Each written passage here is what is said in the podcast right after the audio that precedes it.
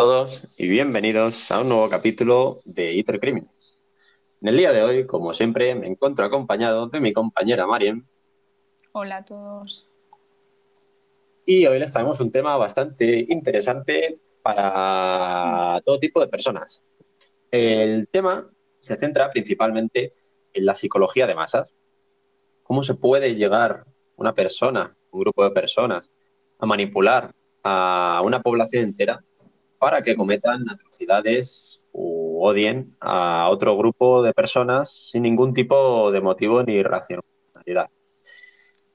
Entonces, eh, hemos traído como ejemplo práctico eh, dos casos que han ocurrido en la historia. Y el primero de ellos es el caso más conocido por todos nosotros, que son los nazis. Y el segundo es el genocidio cometido en, en Ruanda por la etnia de los Hutus sobre los Tutsi.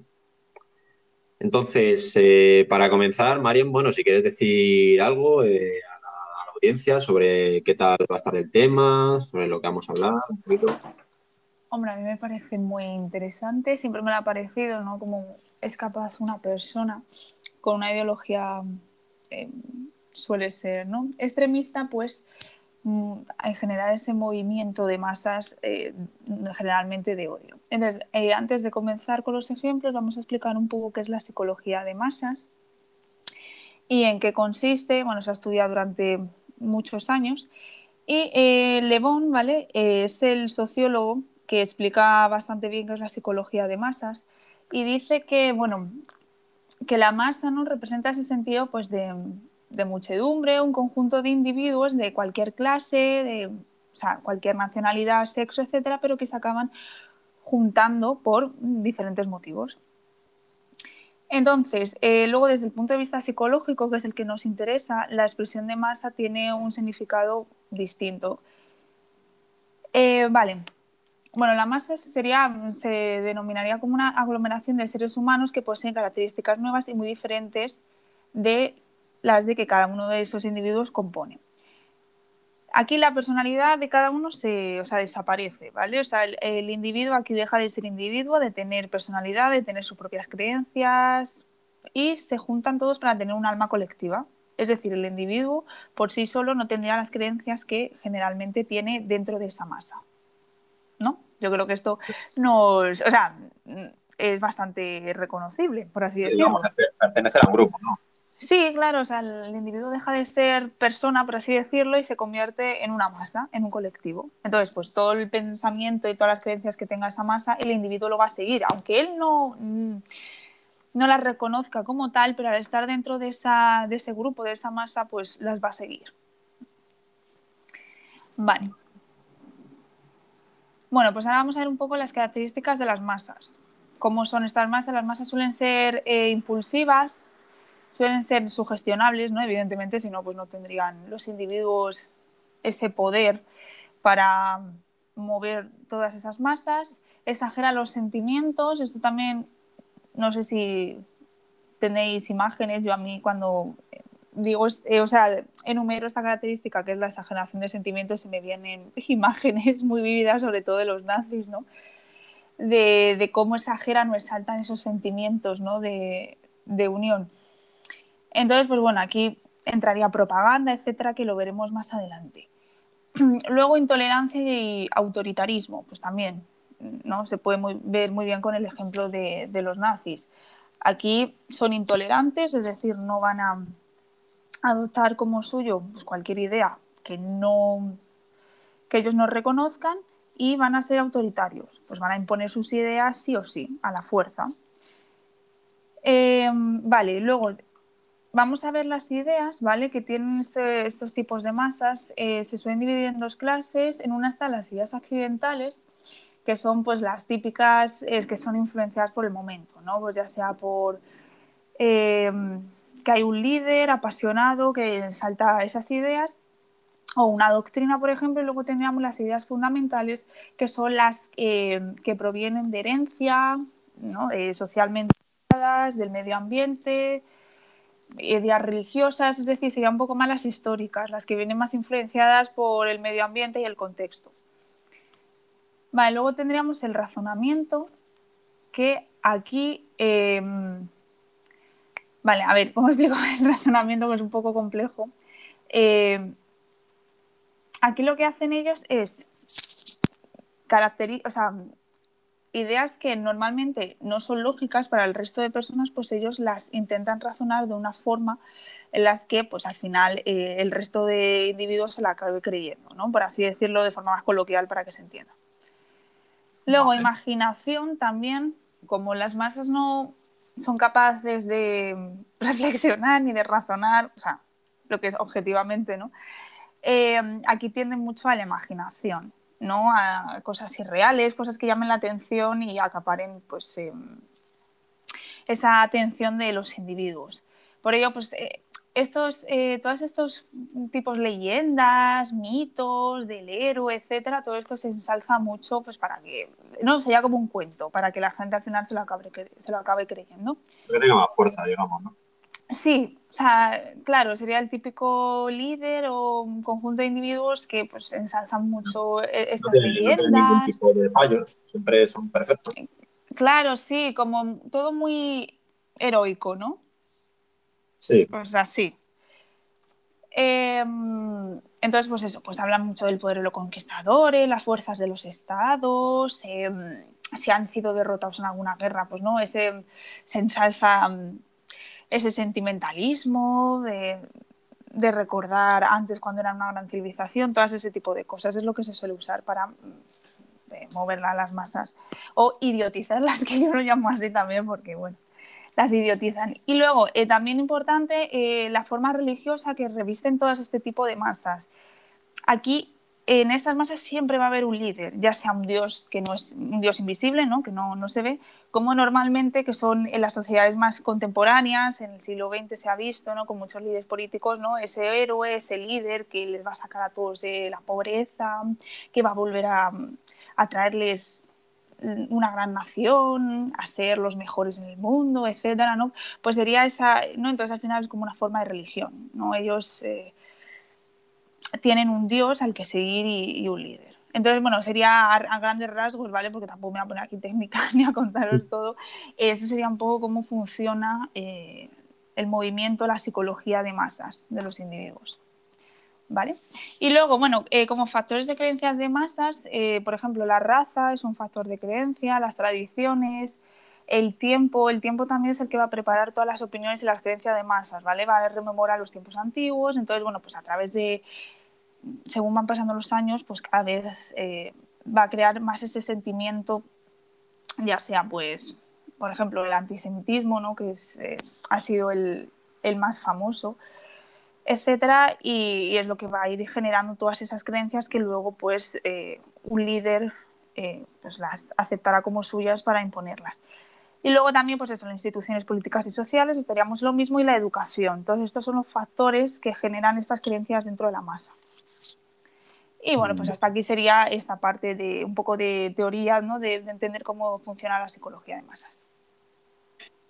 Vale, pues eh, súper interesante porque digamos que es el, el, inicio a comprender cómo se llega a esos extremos de cometer asesinatos y yendo más al extremo, cometer genocidios contra grupos determinados eh, de personas. Entonces, eh, una de las, las eh, variables que más afectan y que más fuerza tienen en todo esto es expandir el pensamiento, ese pensamiento, esa rama de, de, creencias al grupo. Entonces, esto se suele hacer normalmente a través de la propaganda. Sí. Que es lo que nosotros entendemos como bombardear a la población con una serie de, de ideas, una serie de pensamientos que tienen que tener dentro de ellos e intentar imponérselos eh, a través de la manipulación, porque al final propaganda implica manipulación. Entonces, eh, bueno, aquí yo te quería preguntar, Marim, Hmm. ¿qué, ¿qué, me puedes contar sobre, sobre, la propaganda y si hay diferentes tipos de propaganda o hay una sí. concreto? Sí, bueno, lo primero que hay que entender es qué significa la propaganda y qué es realmente la propaganda y los tipos ¿no? que existen de, propaganda. Bueno, la propaganda la podemos definir como un instrumento que se utiliza a través de diferentes medios para crear una determinada pues, opinión pública y hacer ver a la población que la idea defendida es la mejor opción para llevar a cabo cualquier objetivo, pues utilizando la moción del discurso como principal recurso y manipulando, ¿no? Entonces, esto sería la propaganda en sí. Pero bueno, la propaganda existe en muchos tipos. Tenemos la propaganda oral, que yo voy a lo mío, al nazismo, tenemos esa imagen de...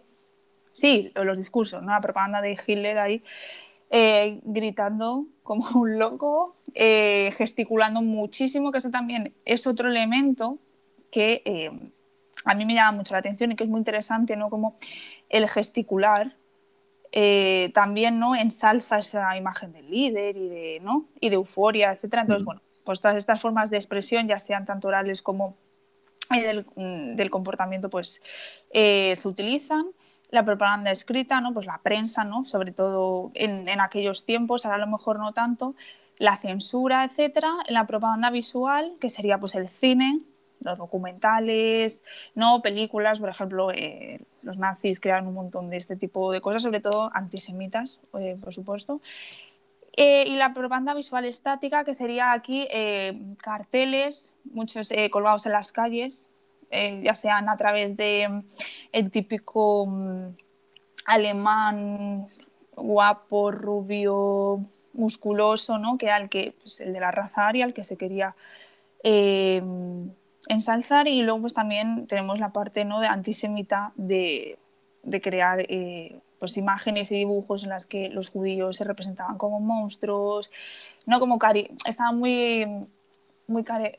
Muy, o sea, muy, o sea, cari, cari, cari, ¿verdad? No me sale la sí, Carica, no me sale, Sergio, dila tú, que no me no, sale. Digamos que. Que no me sale la palabra, espérate que eran una caricatura.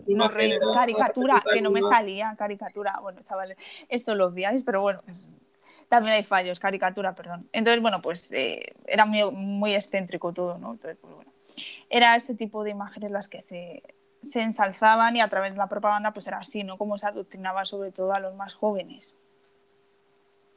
Yo, yo de, de la propaganda, y al fin y al cabo tenemos que entender que la propaganda tiene la función de manipular. no es, la propaganda no es información. Propaganda es manipulación a través de una información, digamos, sesgada y en favor de un objetivo concreto. Entonces, en la propaganda eh, se utilizan mm, técnicas que algunas parecen que te pueden llegar a sorprender porque dices, no sé, que ¿Qué poder puede tener esa técnica? Pero son muy útiles. La primera de ellas y la que más se suele utilizar, la propaganda, sobre todo cuando es eh, en favor de unos grupos o en contra de, otros, es el uso de estereotipos, que es lo que Marín ya ha señalado. De la raza aria son, tienen estos estereotipos de son rubios, guapos, altos, son perfectos, Sí, a mí me hacía gracia porque luego Hitler no era así, ¿no? Pero es un poco, es muy fuerte. Eso, al final da, igual, ¿sabes? es que la gente no lo, no lo convierte en algo racional, sino que le da igual que el líder no represente esos atributos físicos, porque ve a otras personas alrededor suya que sí que los tienen. Y eh, lo que hacen con la persona o con el grupo de personas a la que quieren atacar es lo contrario, son estereotipos negativos siempre. Todo lo que se pueda ser negativo o algo, algo que puede ser un estereotipo neutral lo convierten en negativo. Y esto lo hacen a través de la sustitución de palabras, es decir, en vez de utilizar un discurso que puede utilizar palabras neutrales, buscan adjetivos, bueno, adjetivos no, buscan eh, eh, palabras que sean sustitutivas de esa, pero que tengan eh, una connotación o positiva o negativa, en función de lo que ellos quieran la información que ellos quieran transmitir. Eh, al igual que, lo que hemos dicho, que consiste en la manipulación, al fin y al cabo la información que ellos te, transmiten está sesgada completamente. Es decir, no van a poner lo positivo sobre algo que ellos quieren darlo como negativo. Únicamente van a coger todos esos casos o todas toda la información que se tenga sobre eso que sea negativa y que esté a favor de su discurso. Te mienten descaradamente, pero como no hay, digamos, una especie de, debate o de confrontación de ideas, pues al fin y al cabo mm, su verdad es la que prevalece, ¿sabes? Además de que esto, al fin y al cabo, los medios de comunicación se utilizan para repetir todo el tiempo las, las ideas que ellos quieren inculcar. Y normalmente la propaganda lo que se utiliza siempre es tener un enemigo. Siempre tiene que haber un enemigo. Y el enemigo es X, por lo que sea. Déjame decir un inciso, en plan. que es que, esto no solo en plan. No nos vamos a las épocas del siglo XX, ¿no? Es que esto también se, se puede ver ahora de manera más disimulada, pero por ejemplo en España se puede ver muy bien la propaganda que hacen muchos partidos políticos. O sea, que no es algo... Claro, propaganda no, no implica decir hay que matar a X. No, no es adoctrinamiento, mismamente. Con un enemigo común, claro, sí. Exactamente. El enemigo es X y aunque eh, si sale un caso de 10 o aunque sea 18 casos de 20 o de 25 que nos favorecen, únicamente vamos a hablar de esos casos, ¿vale? O de esas situaciones que nos favorecen a nosotros. Vamos a poner las que puedan ser positivas para ese grupo que es nuestro enemigo. Entonces, eh, así funciona y los partidos políticos, al fin y al cabo, lo ven así. Ya lo podemos ver en la derecha son todos fachas fascistas, la izquierda son todos comunistas, eh, rojos y progres. Pues esas tonterías, ¿sabes? Cuando no es así, cuando todo el mundo aquí conocemos a alguien que es de izquierdas y alguien que es de derechas, que no cumple con ninguno de esos estereotipos, que no es una persona radical, ni violenta, ni que te quiere imponer sus ideas por la fuerza. ¿Vale? Pues para dejarlo un poco claro. Entonces, claro, los ejemplos que hemos escogido, yo antes de, comenzar con ellos, yo quería hablar de varias cosas, porque al fin y al cabo vamos a hablar de, genocidios. Y lo primero de todo es que tenemos que entender que es un genocidio, porque un genocidio no es tanto lo que nos podemos imaginar, ¿sabes? Entonces, en la primera vez que se, acuñó y se utilizó el término de genocidio, lo utilizó un político judío, Rafael Lenkin, que fue uno de los que sobrevivió al, al holocausto, y decía que el genocidio era una forma de matanza masiva que lo que intentaba era acabar con la existencia de un grupo en concreto Mm, en función de su nacionalidad, etnia, raza o religión. Y más adelante, en 1948, ya las Naciones Unidas explicaron los diferentes actos que se consideran genocidio. Y ojo aquí porque entran casos que no te los imaginabas. Primero de todos es matar a miembros de un grupo. También es causar daños físicos o psicológicos a los miembros de un grupo imponer condiciones de vida que busquen acabar con el grupo, imponer medidas para que el grupo en cuestión no pueda tener descendencia, ojo a esto, que no es matar a las personas, sino que no se reproduzcan, no tengan descendencia, o la transferencia forzosa de niños de un grupo a otro grupo, es decir, quitarles los hijos a los miembros de, ese grupo. ¿Para qué? Pues seguramente sea para que no le transmitan pues, sus costumbres, eh, sus eh, creencias, etc. Entonces, eh, bueno, a lo largo de la historia de la humanidad, lo que viene siendo genocidios han existido muchos. Lo que pasa es que, claro, como bueno, tenemos que entender que no existía el término genocidio. Entonces, no es hasta ahora que ya le das eh, un término a sucesos que han ocurrido en la historia. Claro, porque todos, todos los sucesos de lo que es de conquistar territorios, países, etcétera, todos ha habido genocidios, evidentemente. Pero depende, depende, porque el genocidio implica una voluntad de acabar con un grupo, es decir, una conquista, un ejemplo. Eh, cuando los musulmanes eh, llegaron mm. a la península ibérica. No, pero eso es distinto. Eso no es un genocidio, porque es, una conquista. ¿Sabes? Una conquista no implica la matanza de toda la población, ¿sabes? Los romanos estuvieron también en la península ibérica y no llevaron a cabo, hombre, hubo matanzas, por supuesto, pero no una forma de ejemplo, No, por ejemplo, esos, esos tipos de, o sea, los musulmanes, eso sí que es verdad que no, pero por ejemplo, el imperio español sí. no fue a lo que es toda América, ahí hubo exterminio. Es plan, aparte de la conquista hubo exterminio. Y eso es así. no, no, depende, no, eso es así. No, o sea, no, eso es así, o sea, porque no querían Ya podemos que- entrar en debate, ya podemos entrar en debate, porque de hecho había, había Bueno, leyes en de debate, Isabel. pero que, que eso no, fue así. que había leyes de, de Isabel. La católica. sí, Mm. la católica, eh, que decía que no se podía eh, matar a los indígenas. Bueno, y de claro, hecho, los españoles y los indígenas eh, tuvieron entre ellos, se juntaron, ¿sabes? Es decir, que no. Sí, sí, pero que mm, ha habido, o sea, ha habido muchas décadas, te quiero decir.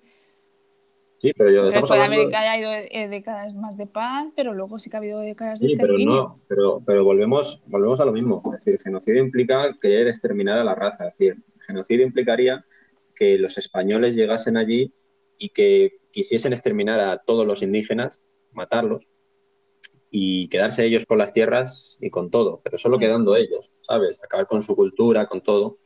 Entonces Sí, es sí. diferente, yo lo veo diferente. Yo creo que en parte hay. No como a lo mejor, por ejemplo, ¿no? los nazis con los judíos lo de eh, Ruanda, pero sí que sí que hubo. En plan, porque, o sea, yo he leído, a mí me gusta mucho la historia, yo he leído en muchas, en varias épocas, por ejemplo, sobre todo Hernán Cortés y toda esta, o sea, en esta época sí que hubo mucho, mucho exterminio, en plan, porque se quería acabar con la cultura, etcétera, sí. Pero que evidentemente luego había periodos de paz, eso es así, ¿no? No es lo mismo, no se equipara igualmente a- al nazismo, ¿no? Por ejemplo, pero hubo. Entonces, bueno, esto es un poco más opinión de cada uno subjetiva, pero, pero bueno. Al margen. Sí. Eh, bueno, yo quería decir que eh, uno de los investigadores, o de, de los que más ha investigado acerca de, de los genocidios, tiene varios libros interesantes, eh, Rummel, que él, por ejemplo, investigando a lo largo de la historia, determina que el número de muertes a nivel global e histórico eh, por genocidios es de unos 169 millones de personas. Y aquí él incluye, pues, eh, un montón de, de casos, eh, Saddam Hussein, eh, los nazis, Zedong, Stalin, eh, la matanza de Bosnia, un montón de casos. Entonces, eh, antes de esto, de, hablar de, los nazis, yo quería, para entender cómo, cómo se llega, digamos, a cometer estas matanzas, porque al fin y al cabo están matando a otra persona, ¿vale?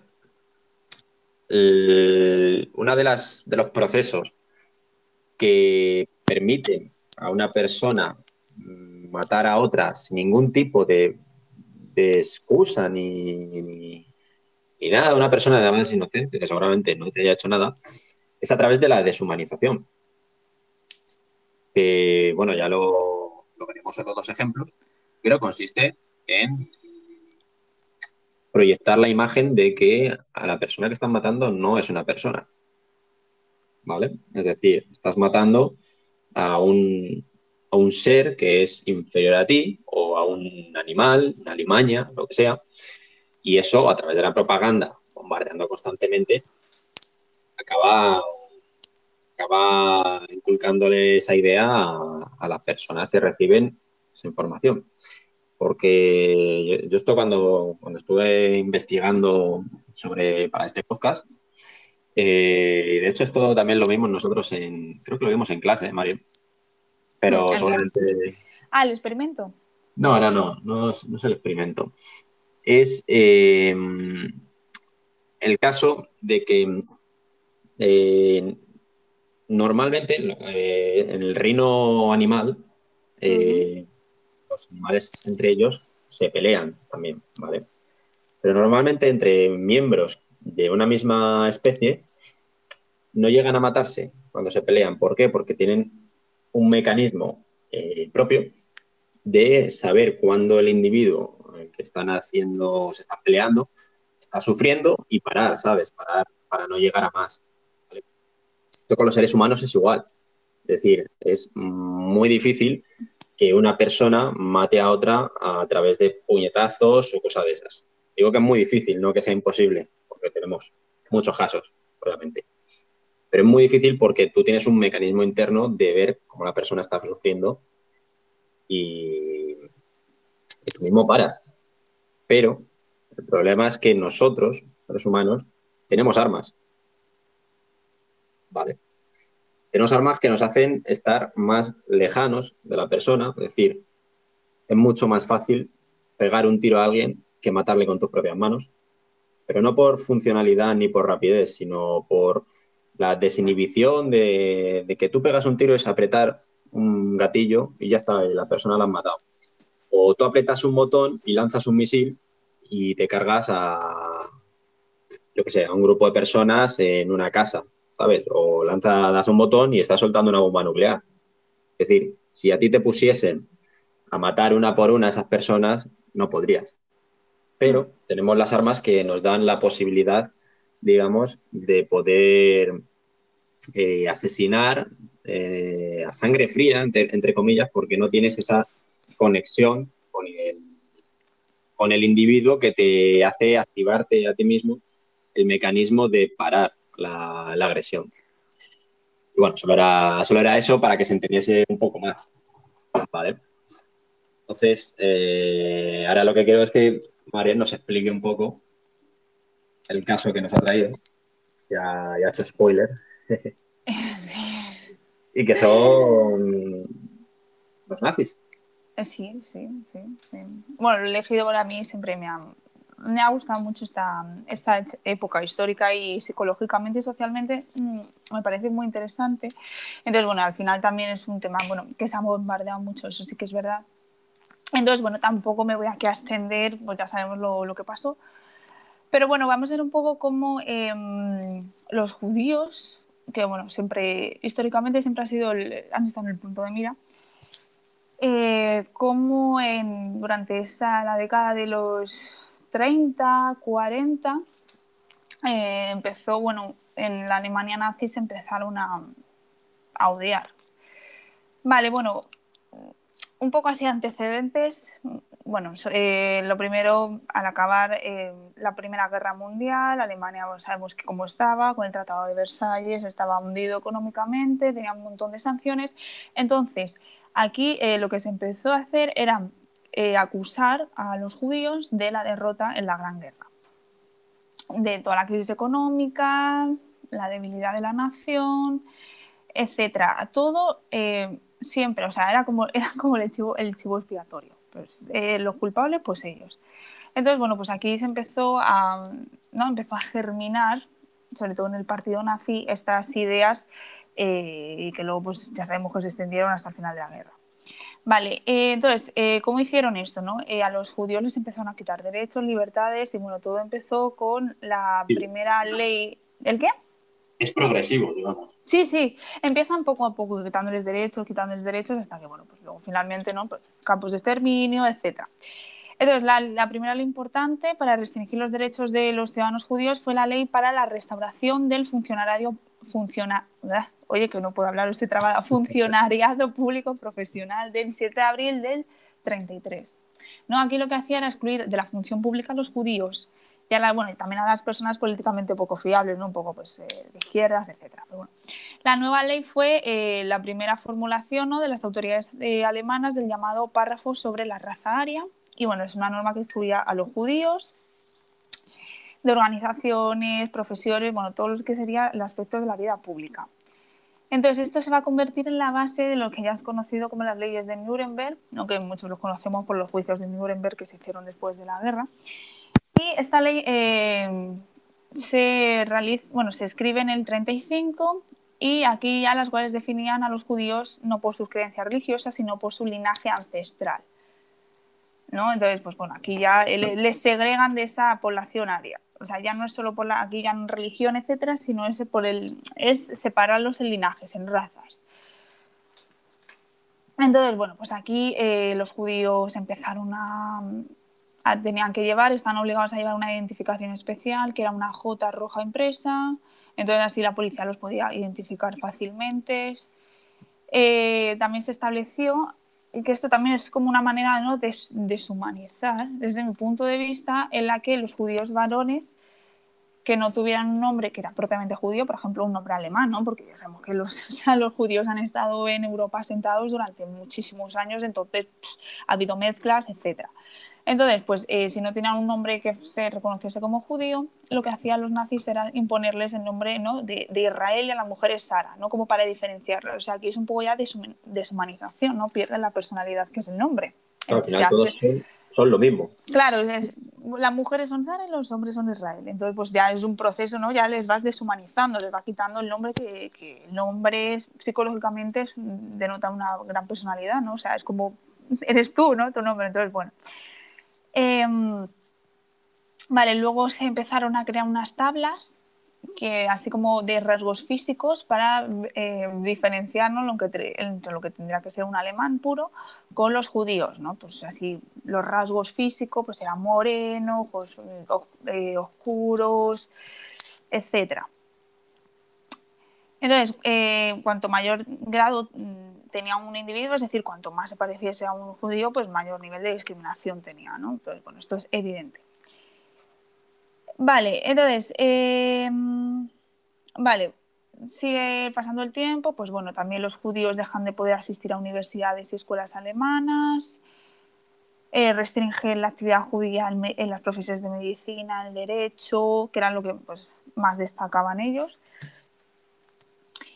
Eh, en Berlín se prohibió a los abogados y notarios judíos trabajar en asuntos jurídicos. Bueno, un poco en general esto, ¿vale? Para no ser tan repetitivo, en plan se fue extendido por las ciudades, en Múnich, en Múnich también se prohibieron los médicos judíos, atender a pacientes que no fueran judíos. Vale, eh, lo mismo, bueno, empieza lo mismo con las escuelas, ya lo he dicho, para que va por, o sea, va como por fechas y también va por ciudades. Y bueno, esto luego todo se eh. aplica a aquellos territorios que durante la Segunda Guerra Mundial eh, conquistaron los alemanes. Sí, bueno, claro, sí, sí. sí, entraríamos en sí, todo lo que tiene que ver con también Austria, bueno, incluso cuando conquistan Francia durante la guerra, etcétera. Bueno, sí, o sea, donde, en todo el territorio que fuese alemán, donde hubiese judíos, esto se aplicaba, evidentemente. Vale. Eh, luego a nivel económico y fiscal pues también tenían que registrar las propiedades, los bienes locales que tuviesen, etcétera, ¿vale? Y vale, es que estoy en plan, como lo estoy leyendo, lo tengo por fechas. Vale, luego en el 37 y el 38, aquí ya empiezan las eh, autoridades alemanas a intensificar ya la persecución legislativa de los alemanes judíos. Se propusieron empobrecer a los judíos y, los, eh, y eliminarlos de la economía alemana. Entonces les impedían ya que, o sea, ya les, les expropiaban pues, todas las tierras que tuviesen, les impedían ganarse la vida. Y bueno, ya, eh, ya bueno, durante la guerra, bueno, eh, perdón, antes de empezar la guerra, en el 38 sea, no sé, bueno, súper conocido la noche de los cristales rotos. Que es, bueno, a ti Sergio te sonará. Bueno, sí, te suena, evidentemente. Sí, pero digo, ¿qué, qué ocurrió para quien no lo no se acuerde o quien no, no lo sepa? Vale, bueno, aquí lo que se. El, bueno, el objetivo que tenían eran, eh, eran como una serie de linchamientos y ataques. Eh, bueno, fue tanto en Alemania como en Austria, ¿vale? Habrán, pues eso, como eh, los territorios así nazis. Y bueno, pues era todo lo que tuviese que ver con ya sea comercio judíos, las sinagogas, consultas médicas, etcétera, todo lo que tuviesen, lo que regentasen los, judíos, negocios, sí, a todo lo, todo lo que regentasen los judíos se empezó a atacar. En plan, pues eso. Entonces los cristales rotos, pues bueno, porque eran negocios, entonces pues se rompían los cristales, saqueaban, etcétera. Entonces, bueno, esta fue así como la noche más significativa en la que ya, oye, pues ya a nivel histórico se, siempre se va a recordar. Eh, ¿Qué más? Eh, se siguió prohibiendo a los judíos el acceso pues cines, teatros, es decir, se les empezó a excluir de todo, o sea, ya está, o sea, no, o sea, no tenían vida, ¿vale? Y bueno, pues luego ya empezó todo lo que tiene que ver con eh, los campos de concentración, que esto empezó durante, bueno, el apogeo empezó durante ya la Segunda Guerra Mundial. Y bueno, pues ya sabemos lo que pasó hasta que se acabó la, la Segunda Guerra Mundial. Entonces, bueno, eh, este punto el objetivo era conocer ¿no? cómo poco a poco se les va deshumanizando y se les va quitando los derechos a los judíos hasta eh, los campos de concentración hasta el final de la guerra. Eh, ¿no? Y ese, ese movimiento. ¿no? Y también yo, o sea, yo mi intención era ver cómo que, por ejemplo, la gente... Ah, bueno, y evidentemente, por ejemplo, no, tampoco se podían casar en, o sea, entre alemanes y judíos. O sea, también la ley prohibía eso. Entonces, bueno, pues eh, como la gente, ¿no? Que había, eran sus vecinos, amigos, incluso, joder, muchos estaban casados con judíos, ¿no? Como algunos, evidentemente, no toda la población alemana, algunos les ayudaban, ¿no? Pero como muchos otros, pues, oye, lo, veían bien y lo apoyaban, ¿no? Porque al final era eso, lo apoyaban, muchos, la típica frase de, no, yo seguía órdenes, ¿no? Entonces, bueno, todo eso es muy interesante de, de analizar. Vale, yo, yo quería añadir cosas eh, en, primer lugar, lo de las. Lo que dices que al final decían que eran orden, o sea, que ellos simplemente seguían órdenes. Era una de las excusas que durante los juicios de Nuremberg muchos de ellos eh, Pero claro, ¿tú qué harías? Tú imagínate, es que, es que, a ver, también hay que ponerse la situación de la Alemania, de, de el tipo de, de, Estado que era. No, pero eh, también aquí yo tengo que decir una cosa, y es que durante el juicio de, Adolf Eichmann, que hmm. digamos que fue uno de los... él se encargaba principalmente del tema de deportaciones en Europa, de, judíos y otras personas. Entonces, se encargaba de todos los movimientos de, poblaciones. Durante el juicio... Sí, hay una peli también, sí. Sí, hay una peli bastante, bastante conocida y al final se le condenó a muerte. Hmm. Durante el juicio, eh, una de las, bueno, eh, su libro La banalidad del mal, eh, Ana Arendt, ¿vale? investigó este caso en concreto, llegó a la conclusión de que no existían, por así decirlo, un registro o documentos oficiales que demostrasen que aquellas personas que se negaban a acatar las órdenes del tipo mata X o haz esto, no tenían represalias más allá de cambiarle de puesto de trabajo, de trasladarle a otro lado.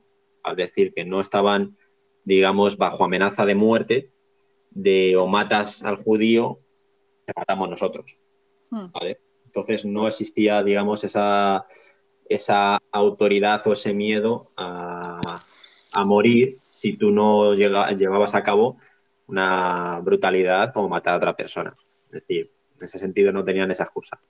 Y bueno, a mí me, gustaría señalar aquí que tenemos que tener en cuenta que cuando comenzó, dio comienzo, que creo que fue en el 41, en el 42, pero creo que en el 41 ya se estaba pensando en la solución final, el exterminio, hmm. cuando se, se dio comienzo y hasta el final de la guerra la mayoría de la población alemana no sabía de, lo que estaba pasando.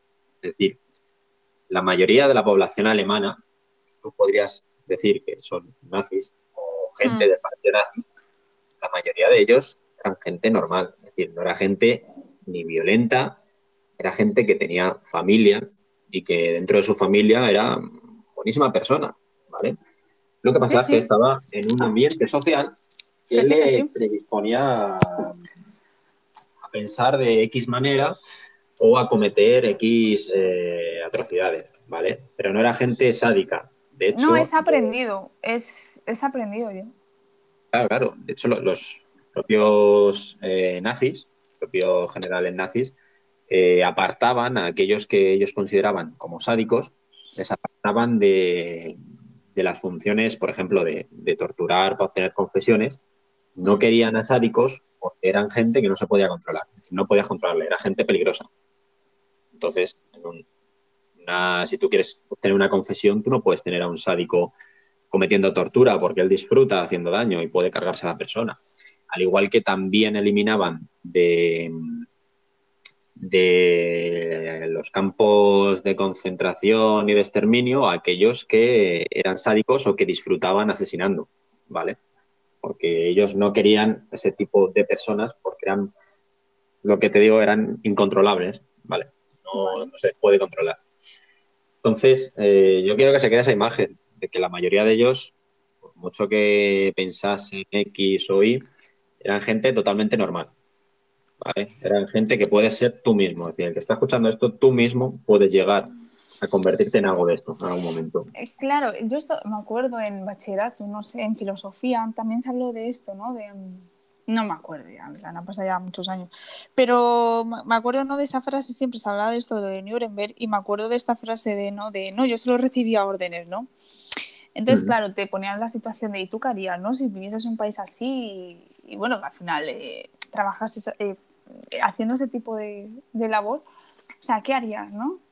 Porque al final lo has aprendido, es, tu trabajo son órdenes, si no lo haces tú lo va a hacer otro. Entonces, por eso psicológicamente es muy, es muy interesante. Bueno, psicológicamente. La, mayoría de las personas te van a decir que ellos en esa situación no harían nada. No lo harían, claro, pero por eso hay que ponerse en el contexto. Estudios, es que los estudios demuestran lo contrario. Claro. Pero eso es lo de la masa, ¿no? Por eso al final este tema es esto, ¿no? Al final el individuo, por él mismo, aunque diga, oye, no, porque voy a llevar toda esta gente en el tren, ¿no? Pues a, a trabajo forzosos, a matarla, lo que sea pero al estar en masa pierde ¿no? esa conciencia, pierde. Pero es que entra, en juego mm, varios factores. Entonces, eh, primero, la, imagen de que hay una autoridad por encima de ti que es que te está mandando esto y tú te eximes de cualquier tipo de responsabilidad de no, él me lo manda, es decir, él es el responsable máximo. Luego también que estás con un montón de personas que si ellos ya te predisponen a hacerlo, es decir, ellos están de acuerdo en hacer X cosa, pues eh, la masa te está, eh, digamos, dirigiendo a hacer eso aunque tú no quieras. Yo creo que ya día a día, ¿sabes? O sea, ya se había impuesto como algo normalizado y, pues no, como nosotros lo que hacemos, ¿no? Vamos, nos levantamos, vamos a trabajar, comemos, tal. Entonces al final para ellos era un trabajo más. O sea, se había llegado a ese punto de deshumanización de, la, de, los judíos, y bueno, judíos y gitanos, o sea, que había más que judíos, pero bueno, eh, en ese sentido, entonces yo creo que al final ya era como una, era algo aprendido. No, de hecho, mira, y algo cotidiano y, yo creo que ya ni ellos no, no, pensaban, o sea, lo que estaban haciendo ni por eso, ¿no? Que por, muchas veces decimos, ¿y cómo podían hacerlo? ¿no? Hay que mirarlo desde un punto de vista psicológico y sociológico. ya, que estamos hablando, hablando de esto, voy a poner eh, algunos ejemplos de experimentos que se han hecho. Hmm. Eh, ah, bueno, sí, claro, muy interesante los experimentos que se han hecho. en, cuanto, en cuanto a lo que estoy diciendo de que hay otras personas que lo hacen, aunque tú pienses que lo que están haciendo está mal, eh, la presión del grupo te, empuja a ello. se hizo el estudio, por ejemplo, conocido de conformidad de AST, consiste en un sujeto acompañado de siete personas que eh, todas eh, ya saben lo que tienen que hacer, ¿vale? que, todos son, van a ser estudiados, pero solo hay una persona que se estudia y los otros son cómplices del estudio. Y entonces, es, el experimento es muy fácil, les ponen tres líneas, ¿vale? Y una cuarta, y tienen que decir de esas tres líneas cuál es la que es del mismo tamaño. ¿Vale? Son líneas muy exageradamente diferentes. Una es muy pequeña, otra es muy grande de forma que es obvia la respuesta y otra es igual. Entonces, al principio, los sujetos todos responden pues, lo obvio, ¿sabes? Hasta que a partir de X ronda, todos eh, los que participan en el estudio, son cómplices del estudio, empiezan a responder de forma errónea, ¿vale? Y el sujeto que, que, realmente es estudiado, al principio, pues, pues, flipa un poco porque dice, joder, pero si es tan obvio, como ¿Cómo ¿cómo puedes decir que, el más largo es el corto? Claro, y las primeras rondas, que todos responden erróneamente, él sigue respondiendo bien, pero ocurre que una vez que pasan varias, varias rondas, ya empieza a responder lo que responde el resto. Y esto ocurrió con el 70% de los individuos que participaron en el estudio. Es decir, algo que es súper obvio y que es súper fácil de responder, pues por el hecho de que el resto del grupo lo hacía diferente, tú acabas cayendo en eso. El 70% de las personas, ¿eh? Ojo. Es muy interesante. A mí es que este tema me parece súper interesante. ¿No? Cómo pierdes tus propias ideas. Tú. Es que es muy fuerte.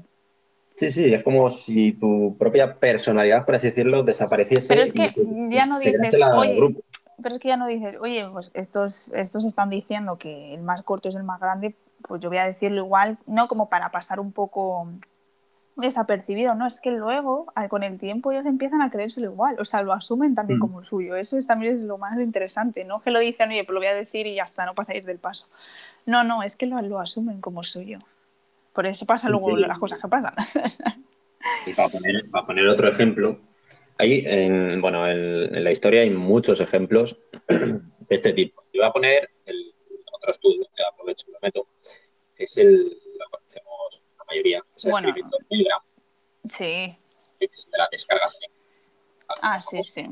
Es, está el investigador, el sujeto que va a ser estudiado, que es el que se le conoce como profesor, y el sujeto que es el, alumno, que también está, participa, es decir, es cómplice del, investigador, ¿vale? Entonces, les mm. ponen en salas diferentes, entre ellos no se pueden ver, pero sí que hay una conexión por audio, ¿vale? Se pueden escuchar.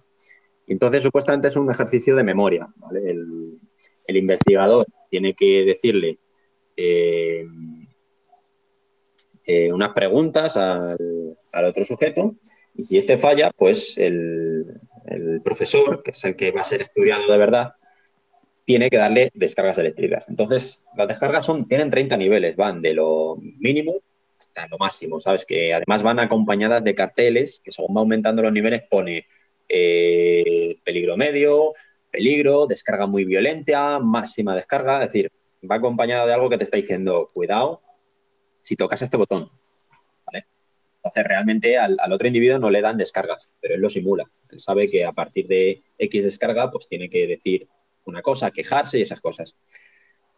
Pues mira, el 65% de los participantes llegaron a, aplicar la descarga máxima.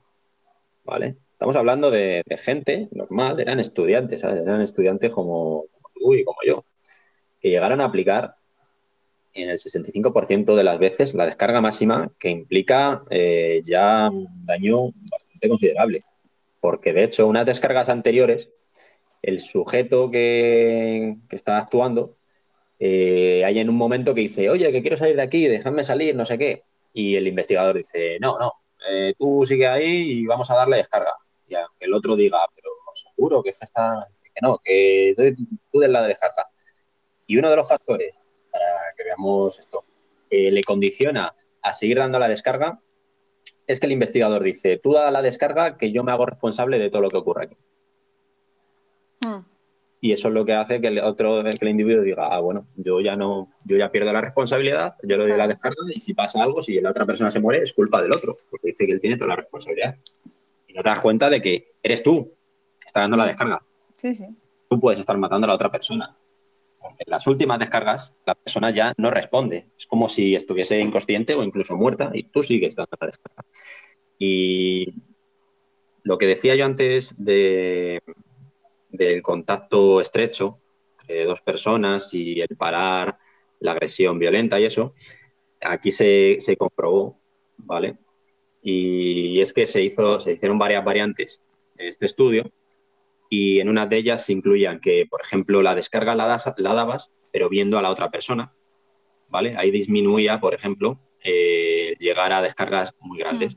Si el investigador, por lo que sea, en vez de estar presente contigo en la sala, te iba diciendo por teléfono, aumenta la descarga, tú también le hacías menos caso, porque no estaba en, persona. Y si había además estabas con otro grupo de, yo que sé, dos o tres personas y todos decían que se oponían a seguir dando descargas, pues tú, además, eh, te habías reforzado por eso y también te oponías a dar, descargas. Entonces es para que se vea un poco el factor del ambiente, cómo condiciona al comportamiento del individuo, en este caso. Esto con los nazis lo hemos, lo hemos visto, básicamente. Y bueno, yo para hablar, voy a hablar muy poco por encima, que si no aquí me enrollo, me enrollo mucho. Pero no, yo el ejemplo que había traído va a ser muy, rápido. Es el genocidio de Ruanda, ¿vale? Que parecen no tan conocido, pero hay pelis muy buenas sobre ello, el Hotel Ruanda. Hotel Ruanda, Hotel Ruanda, sí, sí. Que la vimos en la carrera y que está muy interesante. Y solo para que os hagáis una idea, entre abril y julio de 1994, en un país de creo que eran 7 u 8 millones de habitantes, se asesinaron en esos tres meses a casi un millón de personas, ¿vale? Entonces, de esos 8 millones de habitantes, millón y poco, millón y cien, millón y doscientos mil pertenecían a la raza Tutsi. Y los otros, los que eran mayoritarios, pertenecían a la raza Hutu, ¿vale? Vale. Entonces, se acabó, se exterminó prácticamente a, todos los Tutsi. Y esto viene también un poco relacionado con el colonialismo.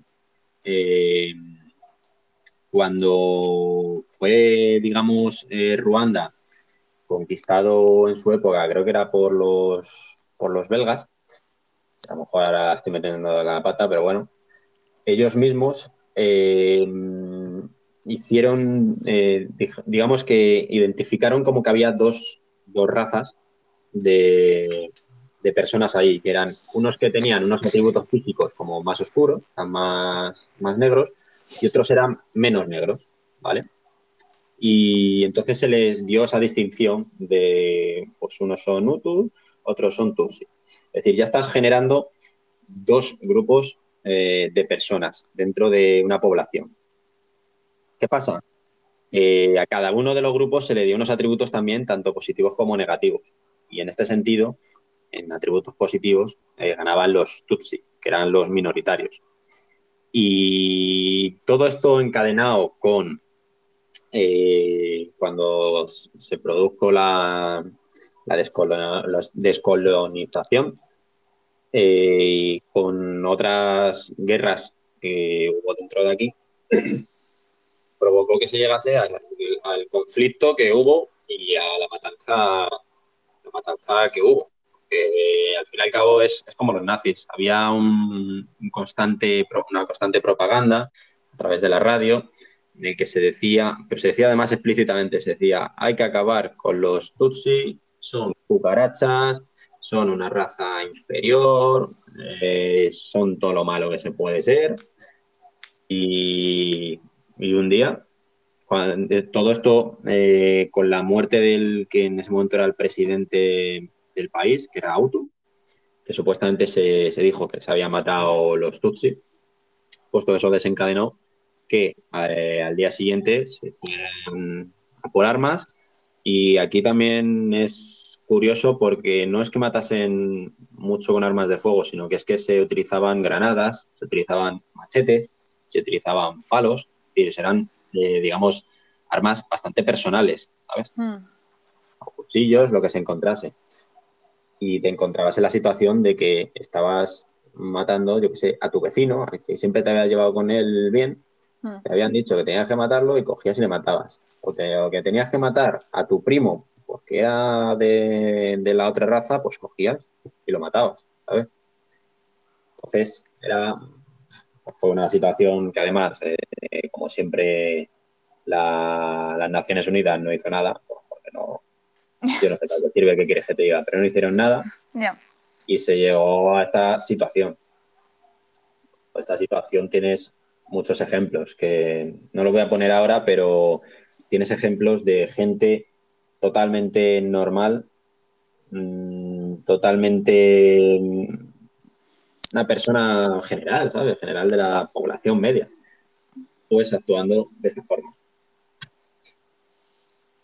Pues sí, pues ya ves, que, puede pasar ahora y, puede volver a pasar, o sea, en el futuro.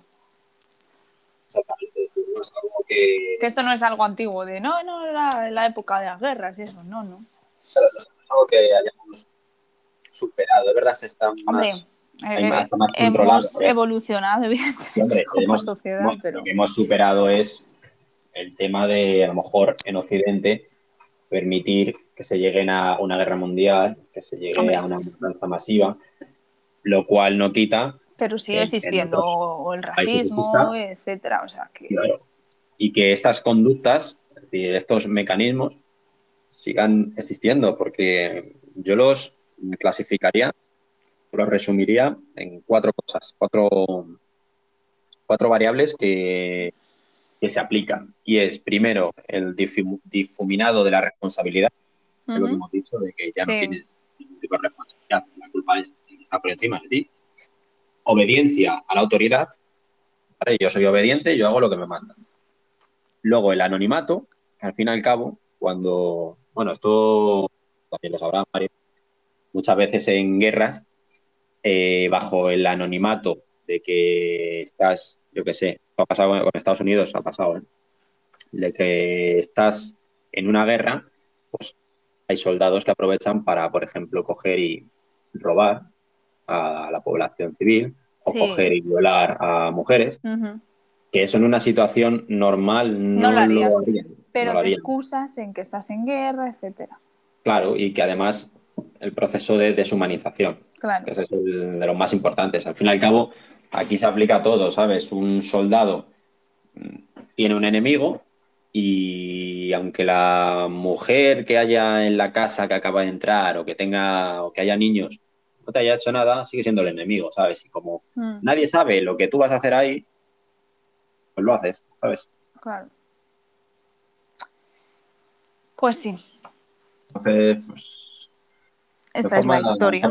sí, en forma general es más o menos es, es eso lo que queríamos explicar un poco. Y hasta que el movimiento de masa sigue activo, no, no significa que haya genocidio, el movimiento de masa también va mucho más allá. Eh, y bueno, sigue existiendo en la sociedad actual y lo vemos día a día con los partidos políticos de los países, o sea que... Es, algo que, vosotros mismos podéis identificar mm, de forma muy sencilla y muy rápida en la actualidad. Sí, sí, se sigue dando, quitando esta parte de genocidio, evidentemente, pero el movimiento de masas es algo que existe, que va a existir siempre, porque somos una sociedad y siempre van a haber agrupaciones porque es algo que heredamos, ¿no? al final también es algo de tradición, de creencias, que se hereda. Entonces, pues siempre va, a existir. Ahora mismo soy impulsado por redes sociales. Bueno, bueno, es que, es que lo de ahora, madre mía. Para por redes sociales. Bueno, es para por redes sociales. Se permite también todo. Redes sociales y señalas a una persona y dices que, imagínate, tú te lo puedes inventar, al fin y al cabo. Ya. Las redes sociales eh, reúnen todos estos reúnen una cosa que también es muy importante y que ya hemos dicho, que es el anonimato. Tú haces una cuenta en Twitter, no tienes que poner tu nombre ni nada, ¿sabes? Tú estás en el anonimato y tú puedes aprovechar el anonimato para insultar a mm. quien sea, para decir lo que te dé la gana, las barbaridades que te dé la gana y sentir que nadie no tiene ningún tipo de responsabilidad sobre lo que dices, porque nadie va a actuar contra ti. Sí, sí, sí. y entonces... las redes sociales es otro tema aparte. no, no, y en redes sociales tienen mucho poder los influencers, que tienen muchas personas detrás suya porque no, y si ya no son una autoridad. Y si no piensas como la población en general o como por ejemplo las modas, que hay un montón de modas ¿no? a nivel de política, social. Por ejemplo, el feminismo, mm, ¿vale? Que bueno, es un tema que ya hablaremos más adelante y tal. Eh, que lo pongo el feminismo porque es el claro ejemplo, ¿no? El que se está dando ahora y el más así como que si no piensas igual eres machista. Eres un, si eres un hombre, eres, eres una violadora. Entonces, si no piensas como ahora como la población en general o ya eres ya eres todo el extremo, es lo contrario, eres lo peor, ¿no? Entonces, bueno, pues... Y si, os dais cuenta, mira, en todas estas situaciones vais a identificar lo que hemos dicho. Es decir, un estereotipo negativo, ¿vale? Es decir, si no eres eh, feminista, pero no, no es si no eres feminista, sino si no, piensas, si no estás de acuerdo con todo lo que yo digo que es ser feminista, entonces eres Porque yo soy feminista. negativo. Yo soy feminista, pero seguro que para muchas otras feministas que son más radicales, por no decir feminazis, yo sería, no sería feminista, no, no. Pero... piensan que dentro del feminismo luego hay hay muchas ramas, ¿no? Pero bueno, pero la que se lleva es muy extrema, con todo lo que se está viendo, también con los medios de comunicación, sensibilización, bueno, es que, uf, es que entraríamos mucho y esto es propaganda, lo que hemos visto, los medios de comunicación que hay ahora actualmente, es propaganda pura y dura. O sea, sensibilización a tope, a tope, a tope. de, sobre todo de los crímenes, ¿no? Que es de lo que nosotros hablamos. Yo alucino, alucino, alucino con lo que veo de crimen. O sea, me pone negra. Es que no, no, no quiero ver la tele. Y discuto con mi madre muchas veces. Que mi madre se lo cree todo. Mamá, no te creas las cosas, mamá. Y de verdad que se lo cree. Me dice, pero si sale en la tele. Y yo, ¿y qué tiene que ver que salga en la tele? Y digo, mamá, que esa propaganda. no, sí. Pues sobre este tema, yo también lo he hablado con mi madre y es que da igual que se lo explique. No, no, no, que no, no, no, lo entiendo. Y es el, el hecho de decir, eh, yo qué sé, imagínate, todo ocurre con mucha gente. Imagínate que vamos a hablar de. Mm, es que no quiero entrar en polémica porque ya entraremos en el siguiente podcast. Sí, sí, uh, este siguiente podcast, ¿cómo viene? Cargadito. Pero imagínate que ocurren en España, eh, ocurren, eh, yo qué sé, imagínate, voy a inventarme el número, pero hmm. ocurren mil secuestros al año. Vale. Pero, sin embargo, todas las, eh, todas las semanas o todos los días te están poniendo eh, un secuestro. Y vas a decir, joder, es que, es que vaya a salir a la calle y es que es muy probable que me secuestren. No, bueno, mil secuestros de 46, 47 millones de habitantes habrá que ver en proporción con otros países tenemos muchos secuestros o no, ¿sabes? Es decir, que no es algo, te, te inculcan miedo, te quieren inculcar miedo. y aparte de secuestros, violaciones, homicidios, bueno, ya entraremos en, el próximo porque es que si no, nos vamos de... Sí, sí, sí. Eh, pero no, pero en fin, que, que sí. Que al final es propaganda, adoctrinamiento y lo vemos actualmente como es, porque evidentemente la propaganda y el adoctrinamiento va variando según el contexto y la época histórica en la que estés. Entonces, bueno, pues para que veamos que no está tan lejos las cosas que hablamos porque se pueden ver a la actualidad. Vale, yo por último quería recomendar un libro. Vale, recomienda. Y es el de mm, El efecto Lucifer. Muy bien. De Philip Zimbardo, lo tenéis en PDF en internet, lo podéis encontrar. Y... No, Sergio, no, no, no digas eso. Vale, vale, perdón. Estar dando. Es, un delito. Es un delito. cómprenlo o la biblioteca también está. y si no, si alguien me conoce, que me lo pida. Eso lo eh, para que más o menos sepáis de qué es, se trata mm, principalmente de esto, del ambiente, cómo influye en que personas normales cometan eh, atrocidades, ¿vale? Y trata el tema suyo, porque este investigador, este psicólogo, eh, llevó a cabo, a lo mejor también lo conocéis, porque hay varias películas sobre ello, llevó a cabo el experimento de la prisión de Stanford, ¿vale? en el que un grupo... conocido. Claro, es súper conocido. Hay, hay dos películas. Hay una que está en, Amazon Prime, por si alguno lo tiene también. Y hay, hay dos películas. Es decir, ahí sí que está, está exagerado, ¿vale? En la película. No voy a hacer spoiler, pero está más exagerado de lo que, de lo que debe. Porque el experimento, al fin y al cabo, creo que no duró más de seis días. Pero en esos seis días, unos hacían de carceleros y otros de presos, se ve cómo se van transformando, ¿vale? Y cómo van cogiendo ese, ese mm, sentimiento de identidad de nosotros somos los carceleros, tenemos que ir a por los presos, y los presos el sentimiento de unión de tenemos que ir contra el enemigo que son los carceleros, ¿sabes? Los guardias.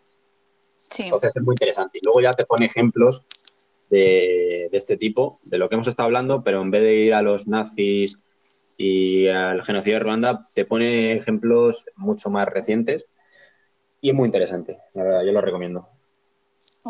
Y yo, bueno, yo recomiendo una película que yo creo que tú también la habrás visto, Sergio, ¿no? yo creo que mucha gente la ha visto porque es la típica que te pone en el instituto en psicología o filosofía, que es la de la ola, que es alemana. no la he visto. ¿No la has visto? la, tienes que ver, ¿verdad? Yo creo que te he es, em, está basada en una historia real ¿eh? que pasó en Alemania.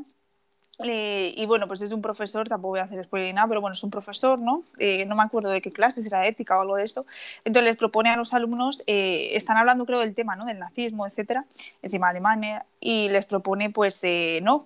hacer como el ejemplo, ¿no? Como si ellos fueran un grupo, con sus propias ideologías, sus propios movimientos, por ejemplo, el propio saludo, que era así como el de la ola, ¿no?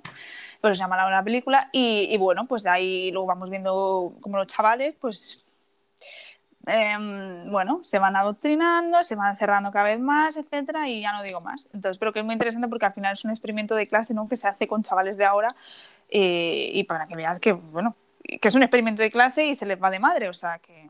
Y de hecho, este experimento. Puede pasar. En el efecto Lucifer aparece nombrado. El de la ola, ¿no? Sí. Es, o sea, que, está basada en una historia real, ¿eh? O sea, que es una historia real, que no es una peli. Que, y está bien, está, está entretenida. Así que, pues ya está, pues ya hemos hecho el apunte cultural de, del podcast. Y nada, pues yo no tengo nada más que decir. No, no nos pagan por decir todo esto. No, no, no nos pagan. pues nada, yo creo que ya nos despedimos, ¿no, Sergio? Sí, lo único eso. Próximo podcast. Muy polémico. Muy interesante, sí. Vamos a hablar, María.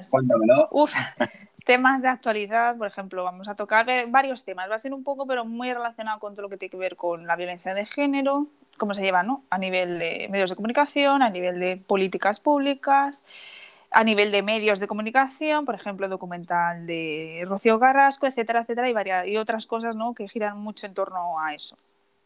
Pero bueno. Y además, vamos a hablar también de los últimos casos que ha habido. Sí, sí. Eh, del nuevo término que se ha acuñado de violencia vicaria. Vamos a ver qué es. Y no lo había escuchado yo en mi vida. No, yo, tampoco. Y yo he hecho un, trabajo de fin de máster de padres que matan a los hijos y tampoco lo había escuchado, pero bueno.